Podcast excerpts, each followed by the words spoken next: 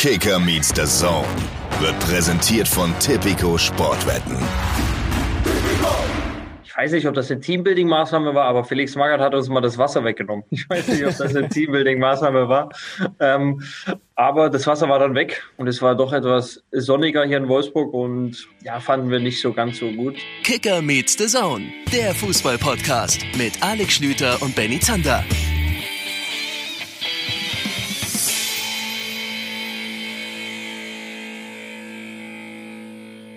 Liebe Gemeinde, herzlich willkommen zu einer neuen Sitzung unserer kleinen Bundesliga-Selbsthilfegruppe KMD. Ich bin der Benny, kennt mich ja schon ähm, und will auch gar nicht lang ausholen, sondern euch einfach direkt den Mann vorstellen, der uns heute alle mal wieder inspirieren wird mit seinen Geschichten, mit seinen Weisheiten. Er hat, und jetzt haltet euch fest, seitdem wir das letzte Mal hier zusammengetroffen sind, einen eigenen Wikipedia-Artikel bekommen. Ich begrüße unsere kleine VIP-Maus, den Most Valuable Moderator, Alex Schlüter. Hallo Alex. Hallo. ja, habe ich wirklich einen Wikipedia-Eintrag? Wie weißt du das nicht? Ich dachte, den hättest du selber geschrieben. Äh, nee, also klar habe ich eine Agentur beauftragt, aber ich wusste es wirklich nicht. den habe ich wirklich? Du hast einen eigenen Wikipedia-Eintrag. Ich habe letzte Woche oh. geguckt, äh, habe Kicker Meets Saison gegoogelt, um zu sehen, wie denn so unsere Jonas Hofmann-Aussagen so die Runde machen. Und das kommt halt auch in deinem Wikipedia-Eintrag vor. Da dachte ich mir, das gibt's doch gar nicht. Was ist denn hier los? Da habe ich hier mal reingeguckt. Da steht hier unten zusammen mit Benny Zander betreibt er außerdem den Podcast Kicker Meets the Zone. Betreibt man einen Podcast? Ja, ich weiß ja nicht. Ich, da setze ich doch direkt hin. Was steht denn da noch so drin? Das weiß ich jetzt wirklich nicht. Und jetzt habe ich ausgerechnet für diese Folge, das muss man mal ehrlich erzählen. Also hallo übrigens an alle. du bist ja äh, ganz aufgeregt hier ist, jetzt. Hier ist, hier ist Mr. Wikipedia Alex Schlüter. ich habe das wirklich nicht gewusst. Also, ah, ich zitiere, ich zitiere. Alexander Gänsefüßchen Alex Schlüter ist ein deutscher Sportjournalist, der seit 2016 als Chefmoderator für den Streamingdienst The Zone Deutschland tätig ist. Sind diverse Sachen verlinkt. So, dann gibt's hier was, äh, es gibt äh, Unterpunkte Karriere und Persönliches und Quellen. Persönliches, da steht, dass du Anhänger des VW Wolfsburg bist. Ja, steht hier. Das ist Wikipedia, muss ja, stimmen. Ähm, ja, dann steht hier was zu Jugend und Studium, weil du hast natürlich auch einen unglaublichen Mitteilungsdrang und hast natürlich diverse Interviews gegeben, die sind alle hier unten verlinkt. Also du hast ein, guck mal, ich zeig dir das kurz hier mal in die Kamera, dann kannst, kannst du das sehen? Nee, nicht so wirklich, ne? Nee, ist, ist nicht scharf genug. Doch, jetzt ja. Du hast einen eigenen ja. Wikipedia, das habe hab ich jetzt nicht mit gerechnet, dass ich das hier in der Sendung, ich dachte wirklich, du hättest irgendwas damit zu tun. Nee, wusste ich nicht. Ähm, ja, schön. Ja, Glückwunsch. Äh, verrückt, ja. Ja, ausgerechnet äh, für diese Folge habe ich meinen Laptop weiter weggestellt, weil der so laut ist, das wird wahrscheinlich gleich in meinen Wikipedia-Eintrag noch äh, reingeschrieben werden, weil mein Laptop so laut ist, dass ich Angst hatte, dass ihr meinen Laptop über das Mikro, mit dem ich hier aufzeichne, hört. Habe ich den Laptop zwei Meter weggestellt hinter eine Plexiglasscheibe. Ich bin heute mal wieder im DAZN-Büro in den Redaktionsräumen und hier sind Plexiglasscheiben, ihr wisst schon, Covid. Äh, und deswegen kann ich jetzt selber gar nicht meinen Wikipedia-Artikel recherchieren, aber ist okay. Also dein Laptop ist auch wirklich immer an der Grenze, ne? Das muss man sagen. Der ist immer so, er liefert ab, aber er ist immer kurz davor, dass er eigentlich ausgewechselt werden will. er ist absolut auf Anschlag. Ja, äh, aber äh, das nur nebenbei. Kommen wir zu dem, was wir heute mit euch vorhaben. Kleines Inhaltsverzeichnis vielleicht von der heutigen Folge. Wenn das Ding hier eine fette Lektüre wäre, dann sind die ersten 30 Seiten, kann man glaube ich grob so planen, Maximilian Arnold gewidmet. VfL Wolfsburg ist ein gutes Einsteigerthema, absolut heißestes Team im Moment, beste Abwehr der Liga, wird euch erstmal fesseln. Dann, was haben wir dann so? Circa zehn Seiten, würde ich mal sagen, reden wir über die Pöbler von der Weser. Freitagsspiel oh, Frankfurt. da gibt's direkt die ersten Hasskommentare. Da gibt's direkt die ersten ja, Hasskommentare. Ja, ja, da ging das zur Sache. Die Frankfurter verlieren gegen Werder Bremen. Da müssen wir auch drüber reden. Und was dann eben vor allen Dingen danach auf und abseits des Platzes so kommuniziert wurde. Äh, spannende Sachen. Marco Rose zu Gast in seiner alten Heimat. Um den ist ja im Moment sowieso viel zu erzählen, wird euch fesseln. Und dann müssen wir natürlich ein großes Kapitel aufschlagen. FC Schalke 04. Mhm. Und, und dann fehlt ja noch, also es fehlt ja noch der Abgesang. Hast du dir dafür auch was ja, überlegt oder? Ja, das sind dann so Danksagungen und äh, Literaturempfehlungen. Äh, schauen Sie auch hier das mal rein. Das gibt es noch von diesen äh, Autoren. Ja, www.wikipedia.de. Aber ah, du bist ein bisschen, das ist richtig niedlich. Also, liebe Hörer, ich sehe den Alexa gerade während der Aufzeichnung. Du bist ein bisschen aufgeregt, weil du jetzt, also du hast das wirklich nicht gewusst, ne? Nee, äh, habe ich wirklich nicht gewusst. Krass, okay. Ja, und eigentlich google ich mich so einmal ja. pro Vormittag, aber wir waren heute zu fleißig und deswegen bin ich noch nicht dazu gekommen. Ja, schön. Naja, dann, das ist mein Geschenk an dich. So starten wir rein in diese Folge. Aber du hast den nicht gemacht. Nein, dann wird er einen ganz anderen Ton haben. Bisschen schnittiger. okay, ja, lass uns reingehen. Ich bin mir relativ sicher, der Mann hat auch einen Wikipedia-Eintrag. Ansonsten setzt du dich da bitte jetzt sofort mhm. noch dran, aber ich glaube, es ist nicht nötig. Quatsch, ich weiß es sogar, weil äh, ich auf dieser Seite noch über ihn recherchiert habe. Maximilian Arnold, äh, mittlerweile seit 2009 könnt ihr auf unserem Lieblingsquellchen nachlesen beim VfL Wolfsburg. Mittlerweile absoluter Führungsspieler, Fixspieler bei dem aktuell, ich habe es gesagt, heißesten Team der Liga. Sie haben jetzt einen Arbeitssieg eingefahren gegen die Hertha. Ja, äh, wenn es läuft, dann läuft's. So kann man, glaube ich, das Kapitel abbuchen. Aber wir haben ja noch eine ganze Menge mehr Themen mit ihm zu besprechen. Wollen wir da direkt reingehen? Wollen wir, machen wir, jetzt. So, dann sind wir nämlich sofort drin und können direkt reinstarten. Wir zählen nochmal zusammen auf die gedachte 23 und bei der 23 klatschen wir. 21, 20, 22. 22. Hey, Gut. Der Arnold ist ein Mannschaftsspieler. Das haben wir jetzt damit zu Beginn dieses Podcasts festgestellt. Äh, komm, wir nehmen das einfach mal mit rein in die Aufzeichnung. Wir haben vergangene Woche mit Jonas Hofmann schon so ein bisschen gespoilert, wie das hier eigentlich rund um unseren Podcast aussieht. Jetzt habt ihr Maxi Arnold, Maximilian Arnold beim Warm-up kennengelernt. Schön, dass du dabei bist. Mit äh, fetten Gaming-Headset zugeschaltet aus dem wunderbaren, ich darf das sagen, Wolfsburg. Grüß dich erstmal. Schönen guten Tag, vielen Dank. Ja, ähm, mit dem Kopfhörer gibt es hier vom VfL dazu. Das ist ja wie, wie die Autos. Das ist hier Kopfhörer. Hast du dich gerade ein bisschen erinnert gefühlt? Ich weiß gar nicht. Du hast ja auch ein paar Trainer in deiner Karriere erlebt. War das so ein bisschen wie so eine ganz wilde Teambuilding-Maßnahme, die wir gerade mit dir gemacht haben? Was war, gab es so irgendeine so ganz wilde Nummer? Bei Daumen mussten sie mal über Scherben laufen oder über Feuer? Ich weiß nicht mehr. Ähm, na, wir hatten mal eine, ich war, ich weiß nicht, ob das eine Teambuilding-Maßnahme war, aber Felix Magath hat uns mal das Wasser weggenommen. Ich weiß nicht, ob das eine Teambuilding-Maßnahme war. Ähm, aber das Wasser war dann weg und es war doch etwas sonniger hier in Wolfsburg und ja, fanden wir nicht so ganz so gut. Deswegen, ähm, aber ich kann es jetzt nicht sagen, ob es eine Teambuilding-Maßnahme war, aber so fällt mir jetzt nichts ein, was jetzt so außergewöhnlich wäre. War das, war das während der Trainingseinheit, während des Spiels oder einfach über, über eine komplette Woche? Und wie seid ihr wieder ans Wasser gekommen? ähm, dann, ähm, das war nach dem, ähm, ich glaube, jeder weiß auch, Felix Magath äh, hat das immer gemocht, dass man auch mal laufen geht. Und das war nach einer Laufeinheit, wo man ja doch dann etwas erschöpft auch ist. Das ist jetzt nicht immer mal so ein 30 Minuten ein bisschen locker die Beine vertreten Lauf, sondern das waren anderthalb Stunden Waldlauf. Und dann war das Wasser nicht nicht mehr in den Flaschen drin und dann, also ich, da war ich noch relativ jung, also ich habe zwar auch gekotzt, aber da gab es schon ältere Spieler, die dann schon, ja, war dann nicht so cool. Gott, aber ich kann dir sagen, es geht auch noch schlimmer. Äh, ich habe von einem Kumpel aus Uni-Zeiten mal gehört, der hat in Salzgitter gar nicht so weit weg von dir gespielt und ähm, war auf Trainingslager ähm, und äh, das war, glaube ich, noch zu, zu A-Jugendzeiten bei ihm. Und äh, der Trainer hat rausgefunden, dass die Mannschaft vor dem Vorbereitungsspiel äh, abends noch feiern gewesen ist, also heimlich ausgebüxt ist aus dieser Jugendherberge oder wo auch immer das war. Und dann hat er ein bisschen was anderes gemacht als der große Felix Magath. Er hat das Wasser aus den Trinkflaschen während des Vorbereitungsspiels rausgenommen, aber er hat es mit Wodka befüllt. Und wenn du, und das kann jetzt jeder Fußballer nachempfinden, wenn du bei 30, 35 Grad auf dem Platz bist und dann die erste Trinkpause hast und du haust dir da den Wodka rein, dann passieren schlimme Dinge. Das, äh, ja, weiß auch nicht, ähm, irgendwie eine gute psychologische Maßnahme. Boah, ja, kann man auch mal so machen, ne?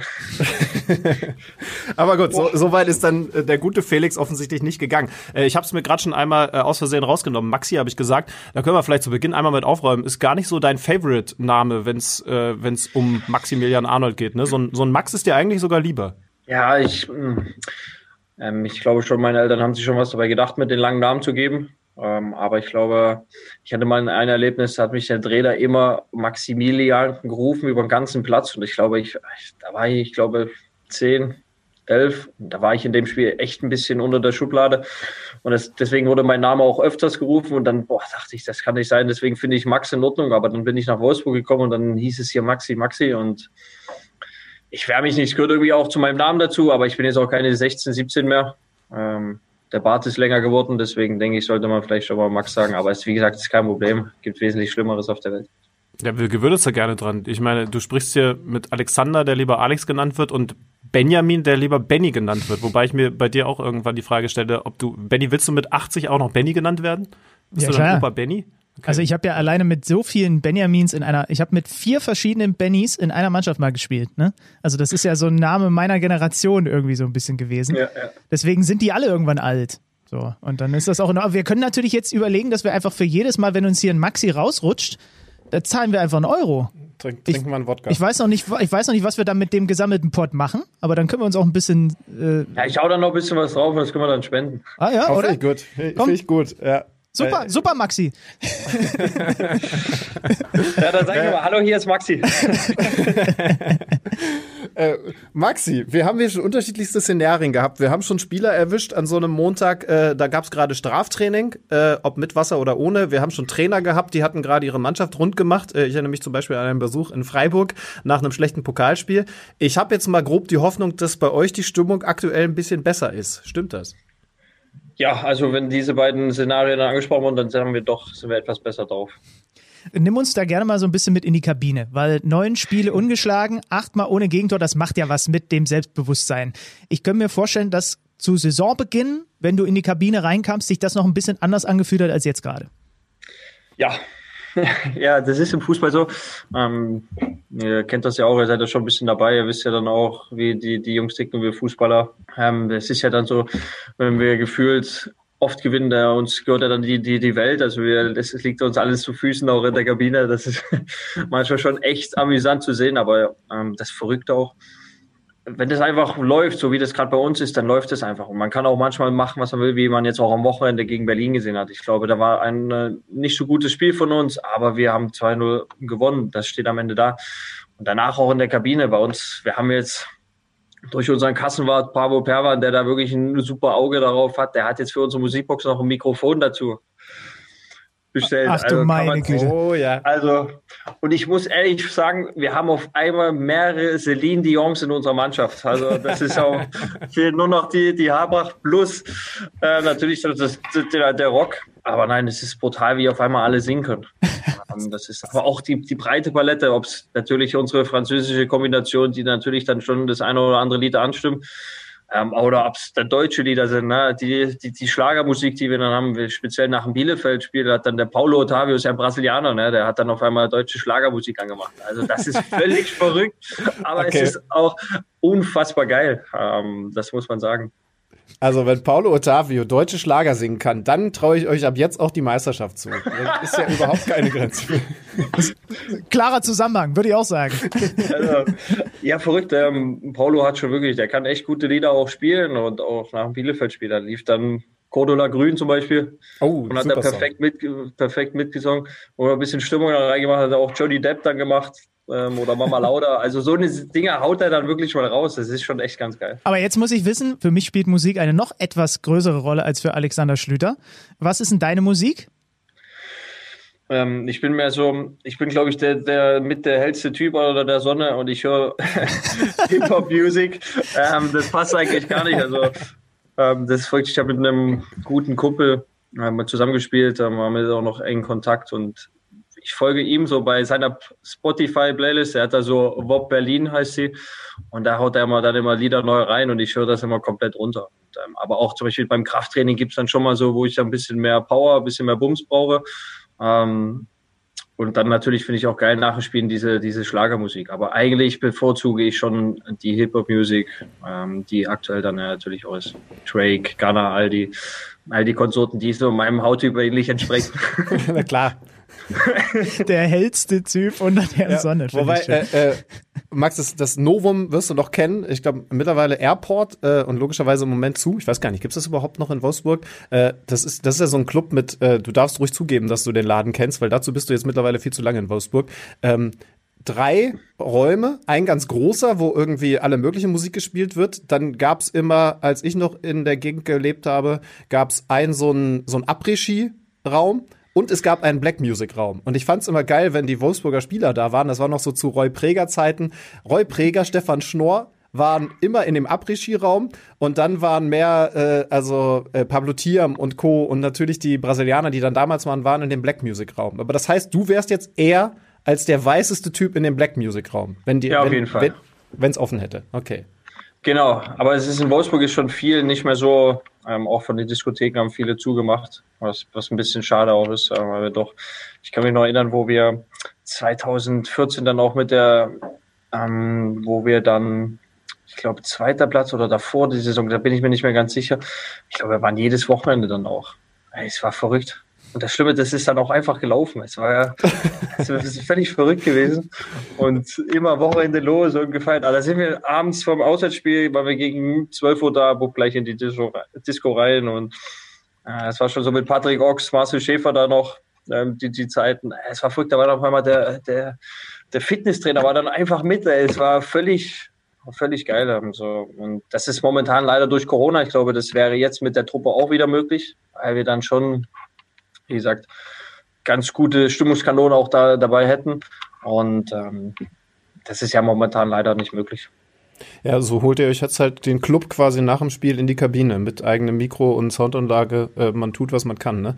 Äh, du hast es gerade schon gesagt, du hast so viele unterschiedliche Mannschaften innerhalb dieser Mannschaft kennengelernt. Ne? Also die einzelnen Wolfsburger Generationen, die hatten ja auch unterschiedliche Stile und unterschiedliche Gesichter, diese ganzen Mannschaften. Wenn du jetzt im Außenstehenden das Gesicht der aktuellen Mannschaft beschreiben müsstest, was würdest du sagen?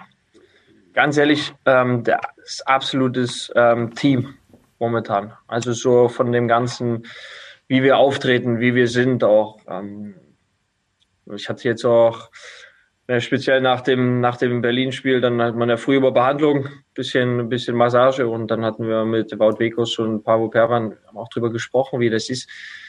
Ja, Pavo ist unser, unser Kassenwart und Pavo ist, ja, stellt ja doch schon etwas dar, ist schon ein bisschen breiterer Typ und ähm, da wird schon auch gezahlt immer. Und seitdem wir auch ein bisschen mehr das ist ganz lustig. Ähm, am Anfang hieß es, noch, waren wirklich Strafen un, unfassbar viele, aber mittlerweile hat sich das so eingependelt. Klar passiert immer mal was, mal vergisst man mal, das passiert, aber so die großen Strafen sind einfach weg. Und ich glaube, dadurch, dass wir dann eine gewisse Disziplin reinbekommen haben, haben wir auch diese Disziplin auf dem Platz, haben wir diese Fokussierung auf dem Platz. Und das ist auch ein riesen, riesen Punkt, den wir einfach haben. Als, wir wissen einfach, was wir als Team, dass wir mit viel Arbeit, harter Arbeit auch mehr erreichen können. Und das ist ja, davon tragen wir gerade oder davon profitieren wir gerade. Aber das war ja schon auch ein Prozess. Also ihr habt nicht immer diesen Fußball gespielt, den ihr jetzt spielt. Und da meine ich jetzt ja. gar nicht nur damit, dass ihr so erfolgreich spielt, sondern das war ja auch was anderes. Also Stichwort Dreierkette, Viererkette. Ähm, wie, wie sah dieser Prozess aus? Hat euch Oliver Glasner da auch aktiv mit reingeholt, ähm, um darüber zu sprechen, was ihr eigentlich da auf dem Platz darstellen wollt? Hm, ja, das muss man sich ja mal, das ist ja eigentlich völlig verrückt. Ähm, wir sind ja 2018 fast abgestiegen, aber in Relegation gewesen. Und dann mit Bruno Labbadia sind wir auf einmal in die Europa League gekommen. Dann war Bruno Labbadia weg und dann kam ein neuer Trainer mit Oliver Glasner und auf einmal ein neues System gespielt. Plus englische Wochen mit der Europa League noch dazu. Da war gar keine Zeit auch, ähm, das so schnell aufzuarbeiten, weil wir von, von doch Bruno Labbadia doch mehr über Ballbesitz Fußball gekommen sind am Anfang oder überhaupt. Und beim Oliver Glasner war es immer das schnelle Spiel in die Spitze. Das muss, das ist ja so ein Prozess. Man kann ja nicht sagen, ey, wir wollen jetzt auf einmal schnell in die Spitze spielen, aber das funktioniert nicht. Man braucht mal Trainingseinheiten. Aber die hatten wir gar nicht, weil wir nur im Drei-Tages-, Vier-Tages-Rhythmus, was absolut geil ist. Aber es war einfach, und dann hat man auch gesehen, dass auch die Ergebnisse nicht gestimmt haben. Dann haben wir umgestellt auf Viererkette, aber wir hatten trotzdem noch die, die Doppelbelastung. Wir sind ja weitergekommen in der Europa League. Dann kam Corona dazwischen, dann war sowieso mit Trainieren, da war nur Vierergruppe Training mit Handschuh bei 30 Grad ähm, möglich. Und jetzt, so, so bitter und schlimm wie das aus auch war in Athen, aber wir haben jetzt einfach mal Zeit gehabt zu trainieren. Ähm, das muss man ehrlich sagen. Und das trägt momentan jetzt so Früchte, dass es auch jeder verinnerlicht hat, was der Trainer möchte. Ob es, wie wir zu, wie wir anzulaufen haben, wie wir zu verteidigen haben, wie wir den Spielaufbau machen. Es klappt nicht immer alles. Ne? Der Gegner, es spielt auch ein Gegner und in der Bundesliga schickt man sowieso niemanden. So einfach. Aber ich denke, wir haben das, Entschuldigung, immer viel besser auch ähm, fokussiert und dann auch verstanden, was der Trainer von uns möchte. Und ich glaube, das, das zeigen wir momentan. Wie sehr musste der euch als Mannschaft auch davon überzeugen? Weil das braucht schon ja auch, also das ist sehr anstrengend. Das hat Xaver Schlager letztens im Kicker gesagt. Das hat viel mit Disziplin zu tun und mit Automatismen. Musste der euch dann auch davon überzeugen, dass das aber das ist, was am Ende den Erfolg bringen wird? Ja, man, das ist ja wie Fußballer. Wir glauben ja erst dann was, wenn es funktioniert. Ne? Das, genau, ja. Ähm, und das hatte am Anfang noch nicht so, da waren wir auch relativ unzufrieden und dann überlegt man natürlich was. Dann haben wir das umgestellt, dann hat das mal eine Zeit lang richtig gut funktioniert, dann hatten wir mal wieder einen kleinen Durchhänger äh, etc. Aber er hat auch immer wieder und immer wieder die, die Sachen neu oder nicht neu, sondern immer wieder auch erzählt und immer wieder da den Finger in die Wunde gelegt. Und ich glaube, umso häufiger das macht, das sind wieder dann auch zu dem Thema Automatismen. Dann versteht man das irgendwann und dann sieht man auch, hey, hey, wir haben ja Erfolg. Und so war das dann, ist das dann gekommen. Und momentan sind wir einfach in einer sehr, sehr guten Verfassung, weil wir natürlich auch vielleicht auch ein bisschen mehr Zeit haben zu trainieren, aber auch natürlich dann auch mal in Ruhe auch mal trainieren können oder auch mal viele andere Sachen. Sonst sind wir immer wieder gereist nach Alexandria oder nach Athen. Wir waren früh um sechs zu Hause. Dann ist Freitag, der, der, der Freitag ist dann schon mal nichts mehr. Sonntag hast du dann nur, äh, Samstag nur ganz locker Training. Da trainierst du ja auch keine Abläufe mehr. Und dann ist der Sonntag schon wieder Spiel. Also das sind ja so Punkte, die darf man nie vergessen. Aber kannst, kannst du mal ein bisschen erklären, wie genau ihr das trainiert, diese Automatismen? Also das darf ruhig jetzt mal ein bisschen nerdig sein, einfach damit ich meine Vorstellung davon bekomme, wie wird man so eine Mannschaft, die so spielt und ich habe immer das Gefühl, auch man könnte euch die Augen verbinden und ihr wüsstet trotzdem alle auf dem Platz, was irgendwie wie zu tun ist und wie ihr anlaufen müsst und so weiter. Ganz ehrlich, das sind so ein banales Beispiel wie in der Videobesprechung. Das Schlimme, manchmal sitze ich drin und ich weiß, ich weiß genau, was er sagen will und ich denke mir mal, ich kann es nicht mehr hören. so, es ist wirklich so. Ähm, aber dann denke ich mir wieder, man, man, muss es trotzdem immer wieder und immer wieder, nochmal, ich mache ja auch nicht oder wir machen auch nicht alles richtig. Ähm, aber wir haben gewisse Abläufe, wie zum Beispiel, wenn der Ball auf Außen geht, dass der Außenverteidiger dann mit vorschiebt, dass der Zehner vielleicht abkippt auf den Sechser, damit wir den zumachen, dass der eine Sechser dann vor die Abwehr kippen kann. Solche Kleinigkeiten sind das einfach immer nur. Und das das trägt einfach Früchte. Auch, ähm, und auch wenn er immer sagt, ja, wir müssen dann die Schnittstellen besser suchen, wir müssen nach vorne attackieren, wir müssen ähm, hinter die Kette kommen. Das sind diese, diese Sachen, die er auch immer wieder und immer wieder und immer wieder sagt, auch in der Besprechung. Es ist verrückt, wirklich. Ähm, aber manchmal sitzt man einfach drin und man weiß einfach gefühlt, er fragt dann auch viel, weil er auch dieses, dieses Feedback von uns haben möchte. Und man weiß einfach eigentlich immer die Antwort, ne? Und ähm, das ist wirklich verrückt, wie, wie, wie viel wir auch immer davon machen, aber wir auch einfach jetzt merken, deswegen läuft es auch.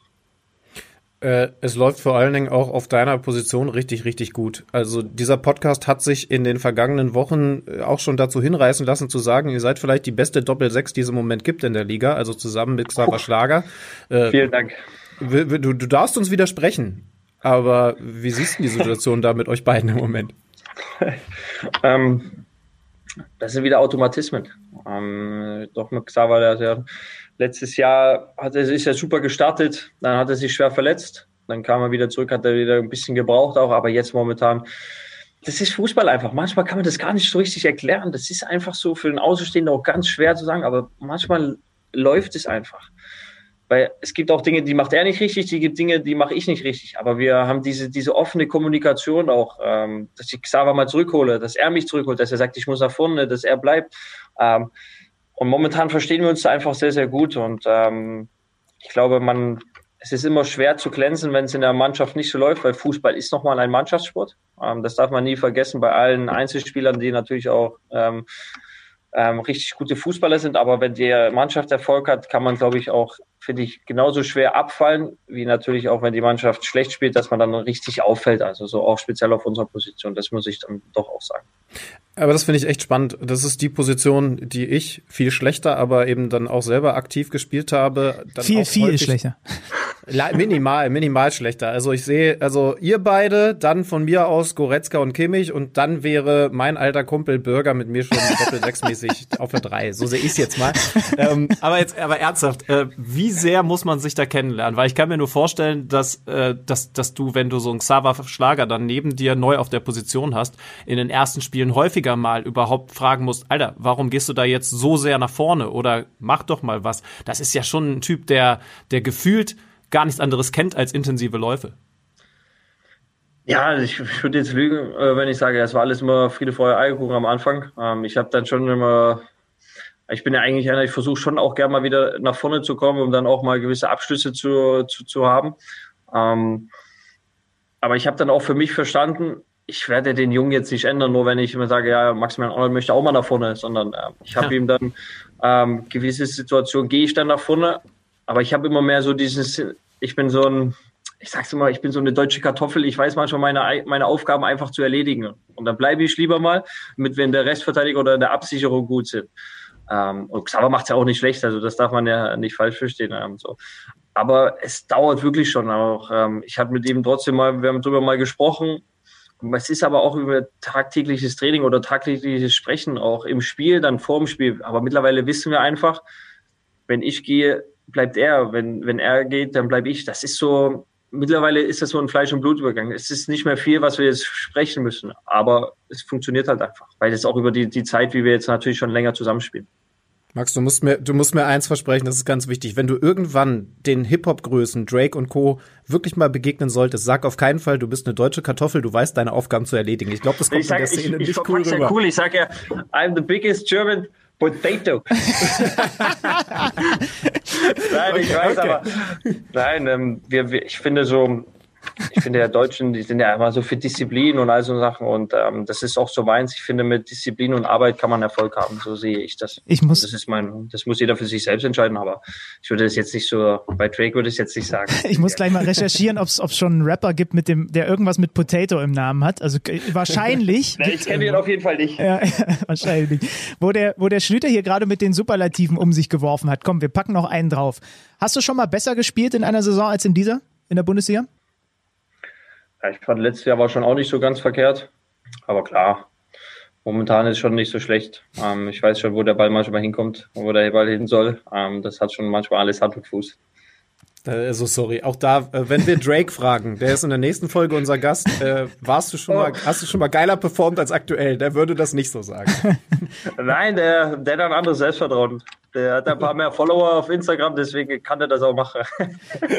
ja, aber irgendwie ist es auch in Ordnung, ne? Also du zeigst dein Selbstvertrauen dann einfach auf dem Feld. Du wirst ja auch nicht fürs Quatschen bezahlt, sondern fürs Spielen, ne? Ja, ja das ist wirklich so. Ähm, ich sehe das jetzt, das sollen andere gerne beurteilen. Ähm, ähm, wenn, wenn ihr das sagt.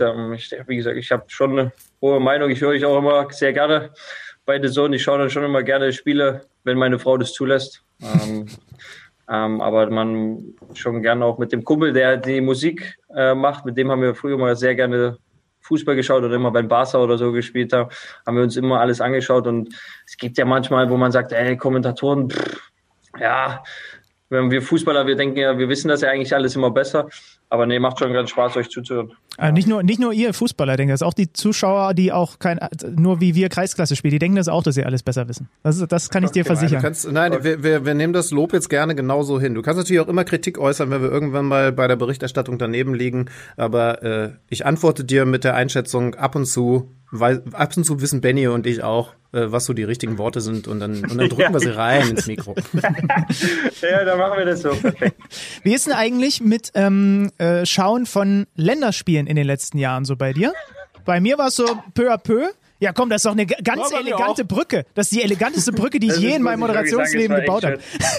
Nein, ähm, ähm, ähm, ja, klar, schaut man Deutschland, ne, es ist auch, ähm, aber ja, es hat jetzt nicht nur was mit Deutschland zu tun. Ich glaube, manchmal gibt es auch so, ich bin jetzt auch Vater, ähm, habe zwei, zwei kleine Kinder. Ähm, ich kann jetzt nicht einmal mich mal 15 Uhr oder 18 Uhr dann mal hinsetzen und Fußball schauen, weil ich da lieber die Zeit mit meinen Kindern verbringe.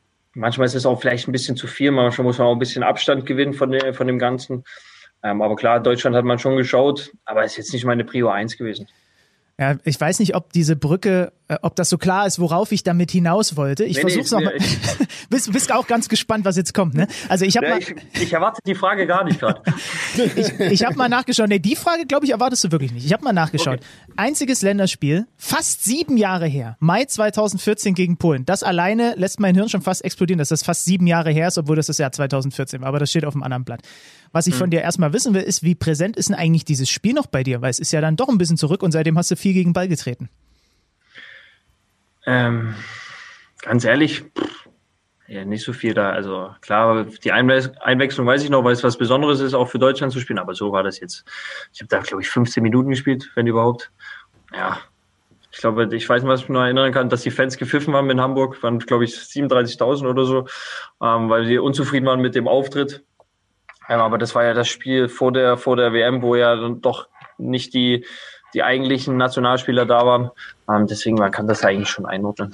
Ich glaube, das sagt eigentlich schon alles. Äh, die Frage, um die Benny sich jetzt gedrückt hat, die hast du ja im Grunde gestern bei den lieben Kollegen im Doppelpass auch schon beantwortet. Ob das jetzt eigentlich wieder ein Thema ist, äh, wir wissen äh, seit gestern, also grundsätzlich wärst du für einen Anruf von Yogi offen. Ja, sehr gerne, absolut. Äh, du hast auch noch die alte Nummer von damals, ne? Genau, ja. Du hast auch gesagt, du könntest theoretisch deinen Urlaub noch stornieren. Das, das ginge, da muss man sich auch keine Sorgen machen. Ähm, ich frage mich jetzt, ob ob es noch irgendeine Hürde gibt, äh, gerade auch aus Sicht von, von Yogi Löw, dich zu erreichen. Was ist zum Beispiel mit deinem WhatsApp-Profilbild? Bist du da deutlich zu erkennen? Weil der ist ja vielleicht auch ein bisschen schüchtern und hätte Sorge, dich anzurufen, weil es wäre ja super peinlich, wenn der Bundestrainer irgendeinen Menschen anruft und sagt, du wirst jetzt wieder Nationalspieler, ich lade dich herzlich ein und dann antwortet die Stimme auf der anderen Seite, äh, ich glaube, sie verwechseln mich, ich bin äh, Gerda Müller aus, aus Dortmund, ich habe nichts mit der ganzen Sache zu tun. Der kann dich schon grundsätzlich erreichen, wenn er das jetzt will.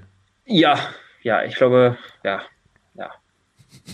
Ich kann mich, ich kann ja mein Profilbild nochmal ändern. Ja, darum ähm, geht's. Genau, das ist ja die Frage, ob wir jetzt vielleicht zusammen brainstormen, was das optimale Profilbild ist, um beim Bundestrainer auch nochmal ein bisschen bleibenden Eindruck zu hinterlassen. Ja, vielleicht im Nationaltrikot. Ich habe ja mein Handy da, ich kann ja mal reinschauen, was ich für eins habe. Ich habe es schon länger ein bisschen geändert, aber weil wir haben uns so gefragt, ne? Also, also ich habe das jetzt hier drin, ich weiß nicht, ob, man da, ob ich das bin. Ja, das bist du? Ja, ja, mit VfL Wolfsburg Trikot. Jetzt ist zum Beispiel die Frage, sollte es eher ein Nationaltrikot sein? Solltest du vielleicht was haben, was dem Bundestrainer auch zeigt, okay, der Maximilian ist auch ein nachdenklicher Typ, also es vielleicht einfach so ein ohne Fußballtrikot an, wo du einfach so in die Ferne guckst und sinnierst. Also, weißt du, da kann man ja vielleicht auch ein, ein Statement setzen in Richtung, wenn er einfach mal guckt. Er guckt ja sicherlich die Profilbilder auch an, ist auch nur ein Mensch. Ja, also ähm, ich sage jetzt ganz ehrlich, ich entscheide jetzt nicht meine, meine Profilbilder nach Joachim Löw, ob ich mich einlädt oder nicht, sondern ich entscheide das so, wie ich, wie ich Lust und Laune da, drauf habe. Und ähm, ich werde jetzt mein Profilbild, denke ich, jetzt auch nicht ändern. Ähm, deswegen vielen Dank für die Hilfe, auch für die Unterstützung, aber ich würde das jetzt erstmal so lassen, wenn es okay wäre. Ich dachte, ich könnte so ein Beratungshonorar abgreifen oder so. Na gut. Ne, waren gute Ideen dabei. Ähm, ja, das, ist, das ist immer das Totschlagargument. Nee, das sind gute Ideen dabei, aber wir machen es ja, dann doch so, wie ich will. Wir sammeln erst nochmal, ich melde mich dann. Ich habe da noch Ihre Nummer, ich rufe zurück. Ganz sicher, ich muss nur Zeit finden. Äh, Max, äh, es, es ist gute Laune angesagt. Äh, verstehen wir natürlich total und freuen uns auch tierisch drüber. Ich habe mich gefragt, in der ganzen Zeit, die du äh, beim VfL bist, gab es ja auch mal andere Zeiten. Also äh, das, was jetzt so Champions League heißt, das war halt, du hast es vorhin schon mal kurz angedeutet, auch mal Relegation. Gab es in all den Jahren mal den Gedanken, vom VfL wegzugehen, weil du vielleicht gedacht hast, woanders ist meine Entwicklung vielleicht noch ein bisschen vielversprechender? Ähm, ich habe das so, ähm, ich mache das so, ich mache mit ähm, nach jeder Saison mache ich mit meinem mit meinem Berater, mit meiner Familie spreche ich darüber, wie wie wie die Saison verlaufen ist, wie ich gespielt habe, wie wie die Mannschaft gespielt hat, wie die Entwicklung ist oder wie wir uns das vorstellen.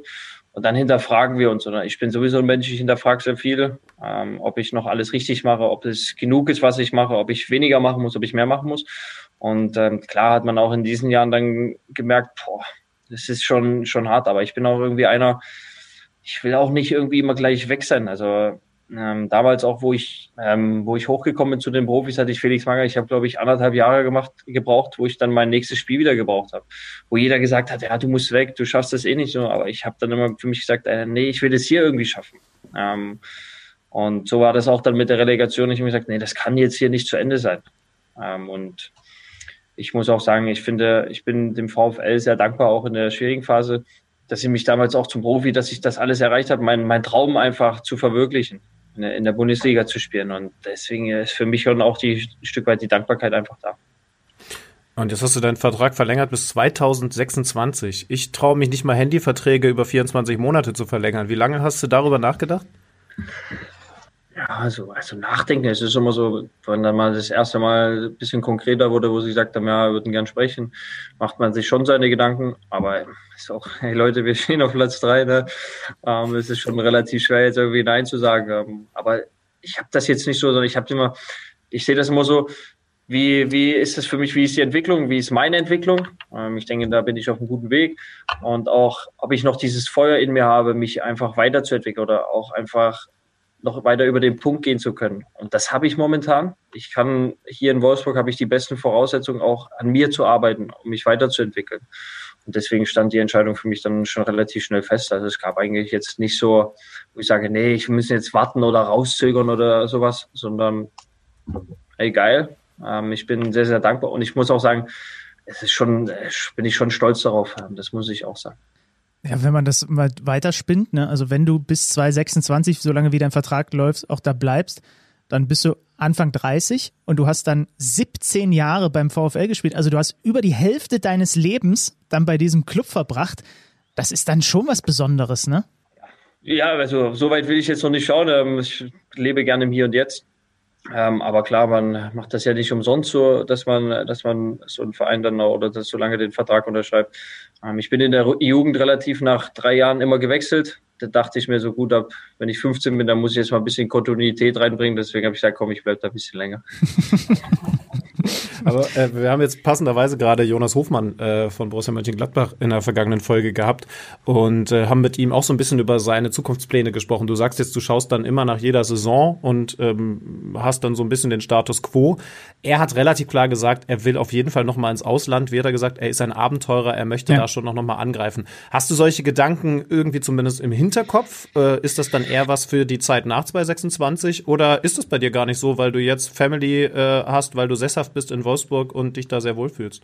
Naja, ich finde, man darf sich jetzt nicht gleich, also ist meine Meinung, gleich verschränken und sagen, hey, ich mache nie irgendwas oder ich bleibe für immer da oder so. Das kann man im Fußball sowieso nicht. Und dann müssen wir auch ehrlich sein, ähm, dass das nicht, nicht geht. Aber klar, wenn man, wenn jetzt, es muss schon viel passen, auch wenn ich jetzt auch wechseln würde oder wenn ich zu einem anderen Verein gehe, wo, wo ich sage, dann wie schon angesprochen, ich bin jetzt auch der schon etwas ein heller Typ und wenn die Sonne dann doch zu, zu lang oben steht, dann wird es für mich dann schon brenzlig auch.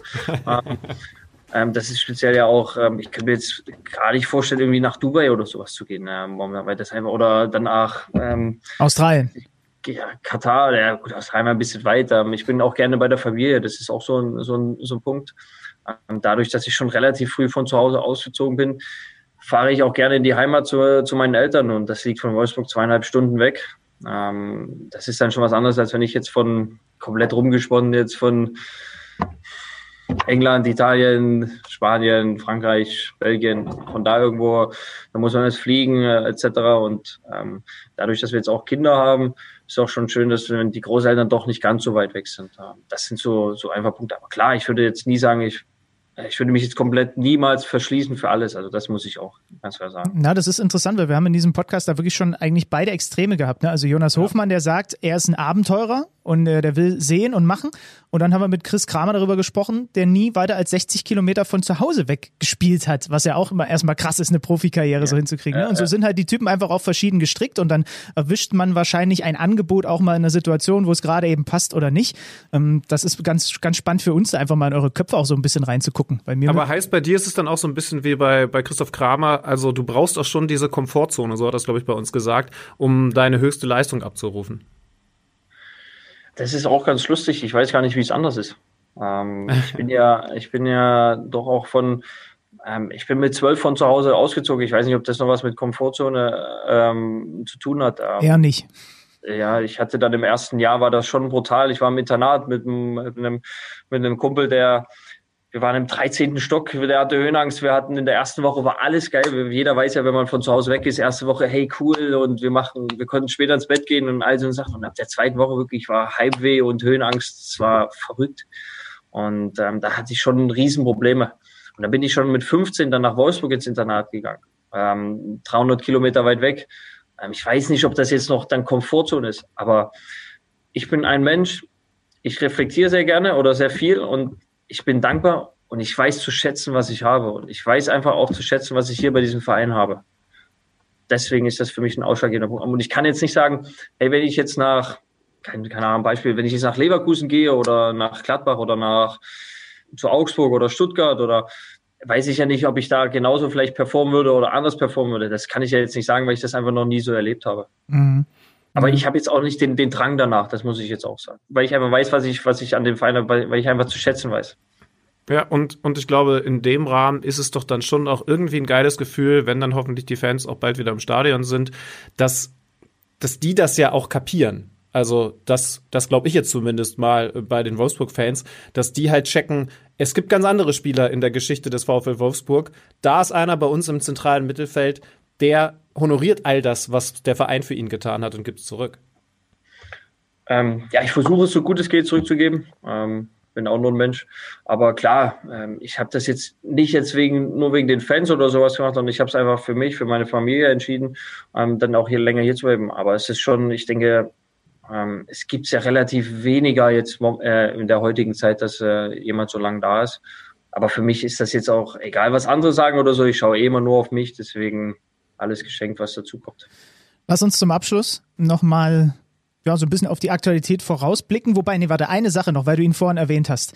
Hast du jemals mit einem ehrgeizigeren Spieler zusammengespielt als mit Wout Weghorst?